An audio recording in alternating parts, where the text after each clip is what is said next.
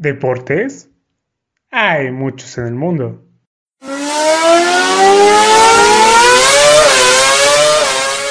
Es imposible hablar de todos ellos.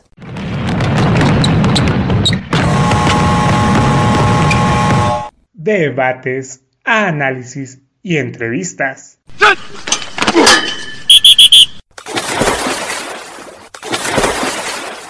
¿Dos güeyes? ¿Y una morra? Haciendo un podcast deportivo. O al menos, haciendo el intento. Atención. Estás entrando al vestidor.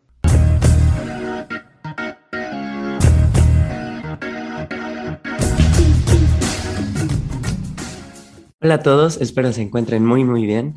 Yo soy Beto Bonfil y les doy la bienvenida al episodio número 43 del Vestidor. El día de hoy vamos a hablar de un suceso que marcó la historia de México hace 53 años, tanto en el ámbito deportivo como en el ámbito social. Estoy hablando de el movimiento estudiantil del 68, el cual se dio o explotó unos días antes de los primeros Juegos Olímpicos que se llevaron a cabo aquí en México, pero pues estuvieron manchados por este movimiento y no por el movimiento en tal, sino por lo que por lo que conllevó todo este movimiento y todo lo que pasó, pero me estoy adelantando. Ahorita vamos a, a empezar a platicar de todo lo que sucedió en, en ese entonces, en el año de 1968, específicamente aquí en la Ciudad de México. Y pues bueno, aquí como siempre, Poncho y Fanny están conmigo para hablarles de, de este movimiento. Así es, hola Fanny, hola Bonfil, hola a todos nuestros escuchas. Sí, vamos a hablar de este tema que nos parece importante recordar. Como dice la frase, el 2 de octubre no se olvida.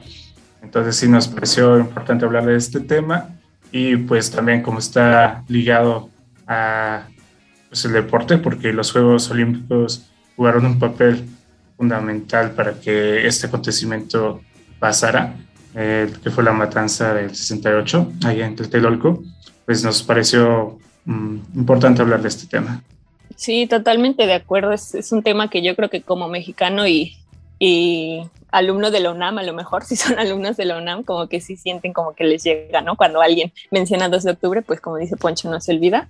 Entonces, pues esperemos que disfruten este capítulo. Si tenemos ahí algún error, pues este, una disculpita, no somos historiadores expertos, pero pues vamos a tratar de platicarles un poco el contexto y cómo fue que se desarrollaron ya en sí las Olimpiadas del 68. Les voy a comentar rápidamente cómo fue que inició la candidatura de México. Como Miguel Alemán quería que, que el mundo viera que, que México era un, un país en desarrollo y que iba súper bien porque si no mal recuerdo, ahí estaba lo del milagro mexicano o algo así, ¿no? Que como que le estaba yendo bien al país. Este, entonces como que querían demostrar eso al mundo, entonces es, se llevaron a cabo varios eventos deportivos, también algunos como internacionales, justo como para que el COI volteara a ver a, a México, que sí era capaz de, de, ser anfitrión de unos Juegos Olímpicos. Entonces, como que a partir de ahí se les empezó a dar como más apoyo y más, un poquito más de reflectores a, a los deportes. Y fue en 1963 cuando este, los enviados de, del país hicieron su, su, presentación, su speech, cual este, exposición final de alguna materia, ¿no? Que por qué deberíamos de ser los, los anfitriones y ya se emitió la votación y pues México ganó, que de hecho no era favorito para ganar este en el 68, pero el favorito era Detroit y le ganó Detroit, solamente obtuvo 14 votos, México obtuvo 30, también estaba Lyon, Francia, que tuvo 12 votos y Argentina tuvo dos votos. Entonces, pues de manera sorpresiva y como por todas las, pues la buena organización que había tenido el, comité, pues se logró tener esa candidatura y pues parecía que todo iba viento en popa porque incluso ahí este, me parece que ya fue cuando entró pues el señor, el, ¿cómo, cómo le decían los chavos? El, la changa Díaz Ordaz y que había designado hasta como el comité para, pues ya para empezar como la organización como tal, que fue cuando se hizo la, la alberca olímpica, el velódromo y algunas otras instalaciones, ¿no? Como para contar con, con toda la, infraestructura y pues también mejorar algunas, este, algunas vialidades, me parece que Avenida Coyoacán y algunas partes de periférico, o sea, como que meterle meterle chido para que salieran bien los Juegos Olímpicos, pero con lo que no contaba es que pues la gente no estaba contenta con, con su gobierno, ¿no? Como todos sabemos, pues fue un gobierno muy autoritario, entonces pues ahí justo cuando estaban las preparaciones, pues fue cuando explotó todo eso, ¿no? Así es. muy buen contexto nos acaba de echar Fanny. y pues ahora sí podemos empezar con la cronología de los hechos de todo lo que se suscitó en este movimiento. Quiero aclarar que bueno, antes de empezar, que en este, este movimiento fue, o sea, se le dice movimiento estudiantil porque participaron alumnos de la UNAM, del POLI, del Colegio de México, o sea, el Colmex, de la Universidad Autónoma de Chapingo, Universidad Iberoamericana, la, de La Salle y la ENA, la Escuela Nacional de Antropología e Historia. Pero no solo fue un movimiento de estudiantes, también participaron, pues, civiles, ¿no? O sea, gente que no eran estudiantes, ¿no? Eh, profesores, amas de casa, obreros, campesinos, comerciantes, profesionistas, todo el mundo participó en ese movimiento por una misma causa que era, ¿cómo decirlo?, derrocar al gobierno de ese momento, que era Gustavo Díaz Ordaz del PRI, eh, como eh, liberación de presos políticos y cosas del estilo que se fueron acumulando conforme fue avanzando este movimiento de nada más complementar lo que decías, que aparte de estudiantes, pues también habían como trabajadores y justo un poquito antes de que comenzara lo del movimiento hubo una protesta de doctores que también como que reclamaban tratos más dignos y salarios más justos y así, o sea, como que, como bien dices, o sea, no solo era estudiante, sino en, general toda la sociedad que sufría como todos los, em, es que no sé si llamarlo abusos, pero bueno, las malas condiciones en, en, que, en que se encontraba la sociedad en general.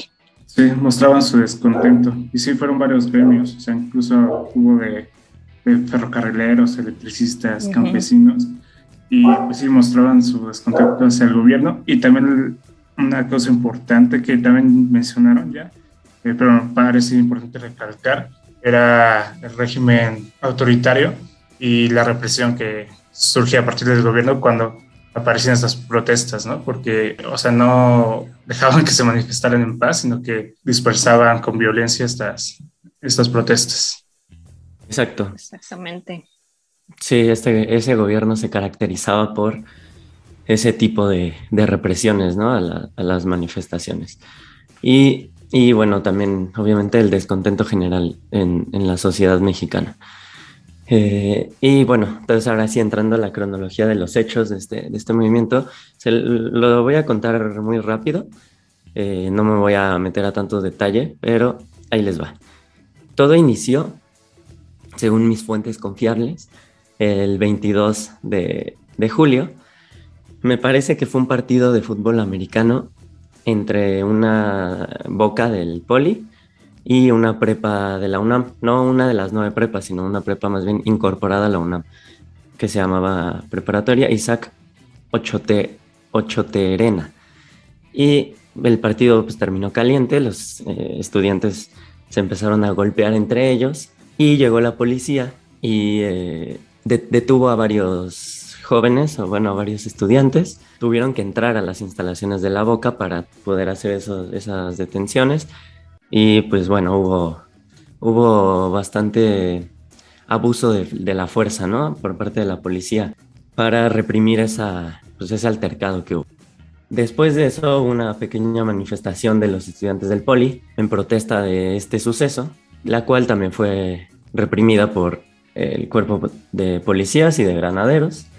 Después de esto, otras cuantas manifestaciones pequeñas, nunca fue una muy grande, y siempre todas tenían en común que eran reprimidas por los granaderos o por los policías de forma pues muy violenta.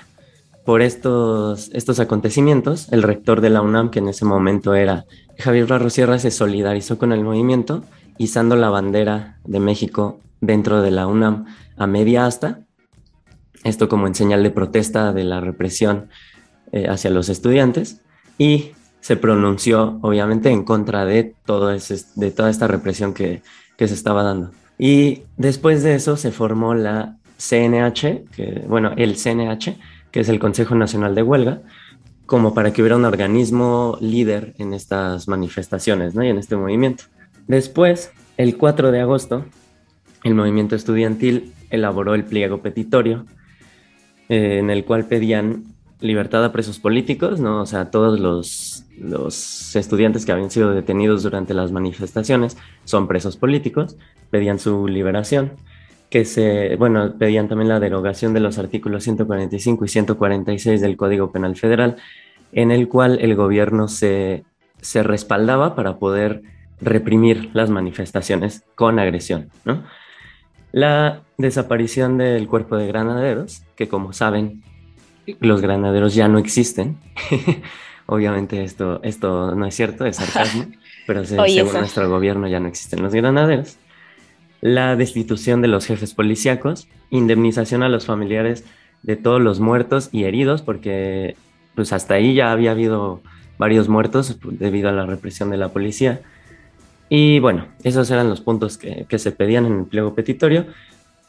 Obviamente el gobierno durante todo este tiempo había estado tachando al movimiento de que querían, o sea, que era un movimiento socialista, que querían meter al comunismo al país, que eran unos revoltosos, que no saben lo que querían.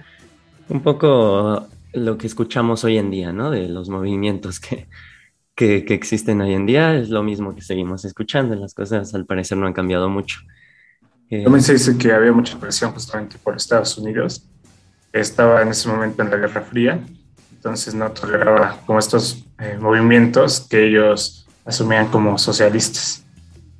Así es, sí, se asumían como socialistas y pues también no querían perder el poder, ¿no? Entonces, obviamente, pues los tachaban de, de, de comunistas y como se dice, alborotadores del orden. y entonces, bueno, esto nos lleva al mes de septiembre, el, día 7 de septiembre se hizo la, famosa Marcha del Silencio, en la cual los, los estudiantes y las personas que, fueron a esa marcha fueron en silencio, no iban gritando nada, no iban haciendo ningún alboroto, llevaban unos pañuelos en la boca, así como pues paliacates, y nadie habló. Esta marcha pues es icónica en la historia del país, que digo, a final de cuentas no hizo una diferencia, pero es un hecho histórico que, vale la pena comentar. Y eso nos lleva a octubre. Bueno, obviamente siguieron habiendo represión de otras manifestaciones. Hubo muchos presos políticos porque el, gobierno mandaba eh, detener a los líderes o, bueno, a los lidercillos de los estudiantes. Y eh, pues obviamente se convertían en presos políticos y, y, no los detenían muy, muy amigablemente. Y esto nos lleva a octubre, bueno, para esto el ejército ya estaba dentro del poli y de la UNAM y el primero de octubre se retiraron de, esas, estas universidades. Eh, también yo creo porque ya se venían los Juegos Olímpicos, ¿no? Entonces no podían tener al ejército en, en, en las escuelas, ¿no? Sobre todo que el Estadio Olímpico, como sabemos, está dentro de Ciudad Universitaria, pues no podía estar el ejército ahí adentro, ¿no? Y el 2 de octubre, 2 de octubre no se olvida. Esto se dice porque, bueno, obviamente ustedes ya saben, pero por la marcha que, hubo de estudiantes hacia Tlatelolco. Y en Tlatelolco, cuando todos estaban ahí reunidos y amontonados, el ejército desde, desde ventanas de edificios o desde azoteas de edificios empezó a disparar. Entonces fue una matanza, pues sí fue un genocidio muy, muy impresionante. Hubo, la verdad ahorita no sé si ustedes tengan el dato de cuántos muertos, pero obviamente la cifra oficial pues no, no creo que sea muy... no, para nada. Eh, pero pues bueno, imagínense todos los estudiantes ahí, y bueno, estudiantes y gente que no era estudiante corriendo en la plaza de Tlatelolco y corriendo por sus vidas, ¿no? Y bueno, no sé ahí si quieren agregar algo ustedes. Ah, justo como comentabas, o sea, la cifra oficial para nada tiene que ver con, o sea, realmente no hay como nada confirmado porque pues fueron muchísimos y pues los cadáveres se desaparecieron hacia el Siguiente día, la mañana ya no había nada, ¿no? Entonces, pues realmente nunca se tuvieron como las cifras verdaderas, pero según el gobierno fueron como 20, a lo mucho 26, o sea, imagínate eso, 26 según ellos, ¿no? Pero como según otros este, periódicos y este, organizaciones así este, internacionales, de hecho me parece que The Guardian publicó que eran como 500, entonces ahí yo creo que sí es algo un poco más aceptable, porque imagínate, o sea, estaba la Plaza de las Tres Culturas pues llenísima, ¿no? Todos hemos visto las fotos, entonces la verdad sí se me hace un cinismo este, grandísimo que hayan dicho que fueron 20, 25 personas cuando la realidad es que no. Eh, pues sí, exactamente. Obviamente esas cifras nada que ver con lo que en realidad pasó. Yo creo que nunca sabremos el número real de, de muertos y heridos de ese día. Obviamente hay muchos testimonios, pero pues es imposible dar un número exacto, ¿no? Y por increíble que parezca, esto sucedió el 2 de octubre, no se olvida, por increíble que parezca, 10 días después iniciaron los Juegos Olímpicos en México. El 2 de octubre había eh, sangre y gente muerta en la Plaza de las Tres Culturas de Tlatelolco y 10 días después había gente de todo el mundo en el Estadio Olímpico de Ciudad Universitaria reunida para ver los primeros Juegos Olímpicos de Latinoamérica. Sí, la verdad es que es impresionante el contexto en el que se llevaron estos juegos. Estos juegos, pues después de, este trágico suceso, no se debieron haber llevado a cabo, ¿no? O sea, el país estaba pues en una terrible situación, también económicamente no era la mejor y también era uno de los motivos por los cuales se, se protestaban. ¿Cómo es que nos endeudamos tanto para traer los Juegos Olímpicos, no? O sea, pudiendo invertirlo en, educación, ¿no? En salud, por ejemplo. Eh, pero bueno, en cuanto a los Juegos Olímpicos, no creo que sea algo agridulce porque sigue siendo más el peso triste de los sucesos, pero bueno, hay que decir que fue la mejor participación de México en todos los Juegos Olímpicos se obtuvieron nueve medallas, tres de oro, tres de plata y tres de bronce. Eh, las medallas de oro fueron por parte de Ricardo Delgado Nogales en boxeo, Antonio Roldán también en boxeo. Éramos una potencia en esos momentos en boxeo porque también eh, se ganaron dos medallas de bronce, también este deporte. Y bueno, el tercero fue por parte de Felipe Muñoz Capamás, el tibio Muñoz, quien ganó medalla de oro en natación 200 metros. Esta también fue una medalla histórica porque es la única medalla de oro en natación que tenemos hasta la fecha. Y que bueno, su historia de, del tío Muñoz también es bastante eh, interesante porque él, bueno, participó en los Juegos Olímpicos, sabemos que se llevaron a cabo en la alberca olímpica y él vivía en la colonia, él eh, desde chiquito se crió en la colonia, en la misma colonia donde está la alberca. Entonces para él fue como muy eh, emotivo haber logrado una medalla de oro en México y no solo en México, sino que en su colonia, ¿no? De siempre. Eh, pero bueno, eso no quita la, la tragedia que, que, sucedió. Y pues sí, de hecho Fanny me comentaba antes de iniciar el episodio que había visto videos de cómo se llevaron a cabo los, los Juegos Olímpicos en 68 y en los comentarios de YouTube había personas diciendo que pues es muy padre y muy chido todo, pero pues no podías quitarte la cabeza que esto sucedió después del genocidio en Tlatelolco. Sí, es correcto. O sea, más como mexicanos, ¿no? O porque, o sea, después de que pasó eso, pues obviamente, ¿no? El gobierno así como que silenciar a toda la prensa aquí en el país y pues también tratar este, que los medios internacionales no dijeran nada pero pues a final de cuentas pues sí se supo, ¿no? Lo, lo que pasó y pues ya años después viéndolo en retrospectiva y, ver esos videos y, y, como mexicano sabes como todo el contexto es como wow y también le comentaba a Poncho que, o sea, tú como deportista, porque incluso había una periodista este, italiana, si no mal recuerdo, que estaba aquí y que este, ella sí hizo como su reportaje porque estuvo como durante todo ese tiempo y que alentó de cierta forma a la delegación italiana a no participar en los Juegos Olímpicos porque, pues, por lo que había pasado, ¿no? O sea, ¿cómo podías estar en un país que permitía, que le hacía eso a sus propios este, habitantes? Pero pues imagínate, o sea, tú como deportista, o sea, obviamente sí tienes empatía y valores y lo que sea, pero pues también tienes un sueño, ¿no? O sea, está, es, es, algo como muy este, complicado ahí. Y terrible, porque ¿cómo te puedes concentrar? O sea, mm, se dice que no tenían el contexto, no sabían, no estaban informados, porque también el gobierno hacía esfuerzo para que se ocultara eh, esta tragedia. Pero sí, aún así, eh, creo que como deportista, sabiendo lo que eh, pasó, pues no te podrías concentrar, ¿no? Sabiendo que hubo muertes en tu país. Sí, exacto, y más los mexicanos, ¿no? O sea, los de otro país, pues a lo mejor ahí medio sabían, pero los mexicanos, pues totalmente sabían. Entonces, sí, seguro fueron momentos difíciles también, complicados. Sí, sí. así es.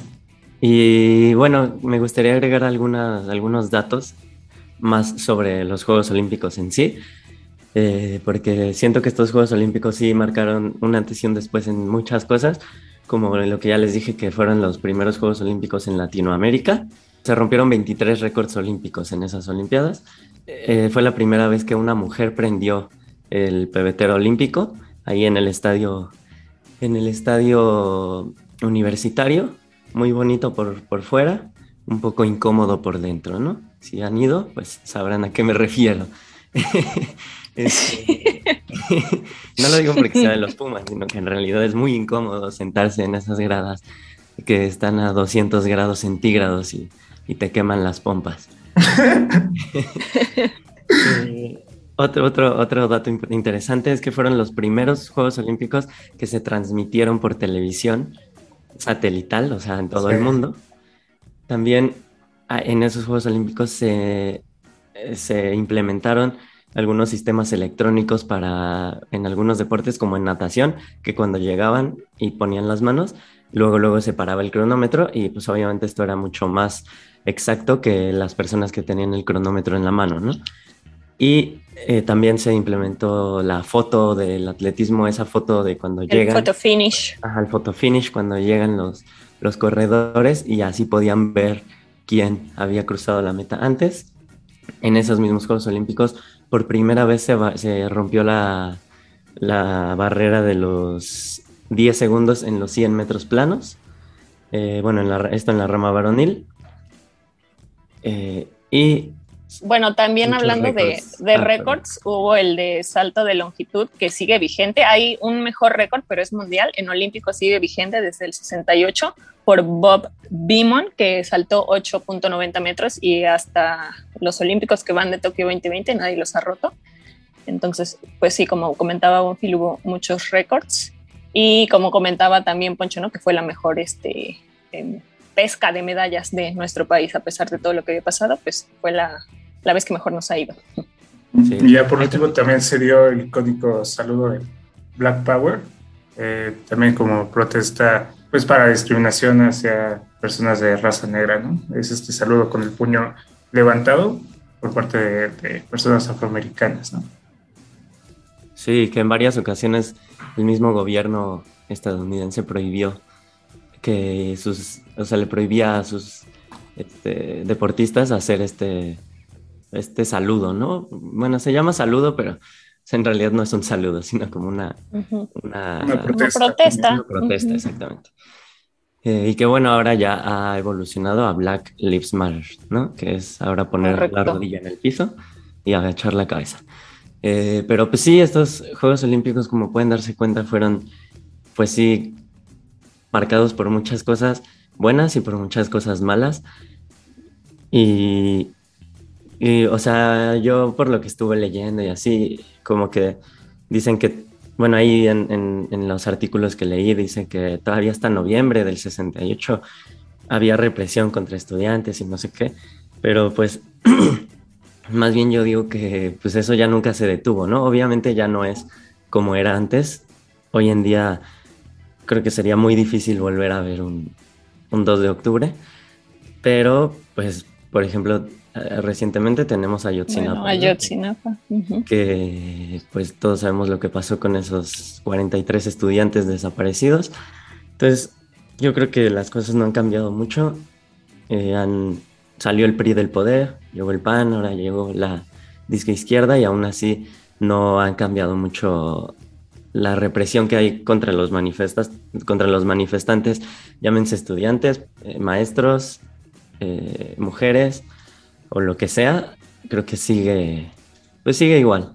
¿no? Eso no, no terminó en el 68, sino que todavía en el 2021 seguimos viendo casos parecidos. Sí, correcto. Bueno, solamente quiero eh, retomar un poquito lo, lo, que decíamos de las cosas que pasaron en los Olímpicos. También agregar que por primera vez compitió un país dividido que pues en ese tiempo estaba el muro de Berlín, ¿no? En Alemania, entonces participaron las, las dos Alemanias y por otro lado se dejó de fuera a Sudáfrica por eh, políticas racistas, todo lo del apartheid y etcétera, etcétera. Entonces, o sea, bueno, a mí sí se me hace como, pues como muy contrastante, ¿no? O sea, lo que pasó aquí en México, o sea, sí estaba mal, pero no tan mal como, o sea, obviamente las dos cosas están mal, ¿no? Pero pues, ok, a Sudáfrica no lo vamos a dejar competir por políticas este, racistas, pero vamos a hacer, vamos a seguir adelante con los Juegos Olímpicos porque ya se invirtió y no importa todo lo que pasó 10 días antes, ¿no? Sí, de acuerdo. Y bueno, ya como cierre y retomando lo que comentaba Phil, eh, sí, tomando esta frase, ¿no? De quien no conoce su historia está condenado a repetirla. Creo que es importante eh, reflexionar. Sí, sí, tenemos que reflexionar sobre lo que ocurrió, si no es más probable que ocurran tragedias como también lo de Ayotzinapa, ¿no? Y pueda volver a ver un suceso terrible como una matanza de, estudiantes, ¿no? Que se supone que también son el futuro de, del país. Y pues sí, no queremos que se repita de nuevo. Entonces, también es eh, el motivo por el cual hacemos este episodio. Eh, ah, sí, se me había pasado eh, comentar algo que me parece interesante, que es que en esos Juegos Olímpicos se inauguró, por así decirlo, la Ruta de la Amistad, que es este corredor escultórico de, bueno, dicen que es el más grande del mundo, sé que está conformado por 19, 19 esculturas y varias de ellas las podemos ver ahí por el trébol que está en Perisur, entre Periférico e Insurgentes. Ahí tenemos varias. Eh, hay unas piezas como en L que son blanca, una blanca y una negra, una que es como una bola. Bueno, hay 19, ¿no? y también hay una hasta una en Cuemanco. Y bueno, están repartidas así a lo largo de... Antes estaban más distribuidas, luego se movieron, me parece, pero esas se me hacen muy bonitas porque aparte es una de, o sea, cada una representa un país. Es, la, hizo un escultor o un artista de, de, diferentes países, cada una. Entonces, se me hace muy bonita y si tienen la oportunidad de darse una vuelta, está, está chida, está chida esa, ese corredor escultórico de la Ruta de la Amistad. Y como dato que a, nadie le interesa, pero igual lo voy a dar, en, en mi último año de prepa, me hicieron a mí, este, bueno, en, mi grupo, hacer estas, estas esculturas en, en, tamaño escala y a mí me tocó la que está en, en Cuemanco. Así que si la quieren ver, ahí tengo unas fotos. ah. Gran dato, amigo.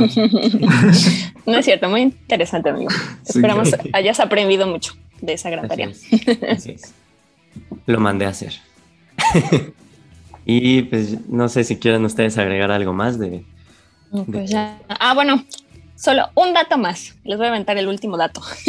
Este, pues obviamente como todos sabemos, los, a partir de 1960 eh, los Juegos Paralímpicos se volvieron oficiales. Entonces, días después de que se, eh, de que se hacen los Juegos Olímpicos, van los Paralímpicos, pero pues curiosamente en el México 68 no se llevaron a cabo los Paralímpicos aquí porque por ahí dicen que Díaz Ordaz no tenía ningún interés en apoyar a las personas con discapacidad, entonces pues no se hicieron aquí porque según que ya no alca, bueno, la ¿cómo se llama? La declaración oficial fue que no había presupuesto después de todo lo que se había invertido para los Olímpicos, pues ya no quedaba como para los Paralímpicos que realmente las instalaciones pues deberían de ser las mismas, ¿no?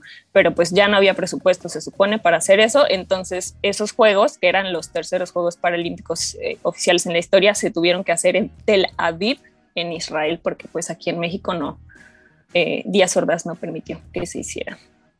Maldito Díaz Ordaz. Pero pues sí, bueno, esta, fue la, la historia.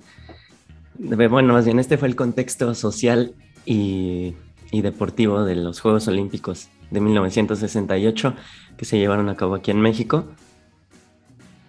Y pues obviamente este capítulo lo estamos haciendo porque hace tres días se cumplieron 53 años ¿no? de, este, de este acontecimiento. Del 2 de octubre no se olvida. Por favor, no olviden el 2 de octubre. Y pues ya, creo que es todo de nuestra parte. Eh, y bueno, yo les dejo las redes sociales del podcast, como siempre. En Twitter nos encuentran como arroba el vestidor POD. En Facebook y en Instagram nos encuentran como el vestidor podcast. Y a mí me encuentran como arroba soy-bonfil en Twitter. Así es. Gracias por escucharnos en este episodio número 43. Eh, esperemos que les haya sido de su agrado. Y bueno, me pueden encontrar en Twitter como Alfonso Valior. Y nos vemos en el, nos escuchamos en el próximo episodio. Próximamente esperamos eh, podamos vernos las caras. Pero pues sí, esperemos les haya gustado este episodio. Este, y pues ya, eh, les dejo mis redes sociales, Cusefani en Instagram y Twitter. Y nos escuchamos la próxima vez. Y a la de tres, la despedida. ¿Están listos? ¿Están listos, chicos? Sí, Sí, capitán, estamos listos. listos. No los escucho. Sí, Sí, capitán. estamos listos. Sí, ah, no. Yo ya había capítulo- gritado sí. Que no veo un capítulo de, de Bob Toronja. Ya me hace falta. Son buenos, son buenos. Bueno. pues, a ver, cuéntale, mi hermano. A la de tres, ¿están ready? Uno, dos, tres. Sí. Hasta la próxima.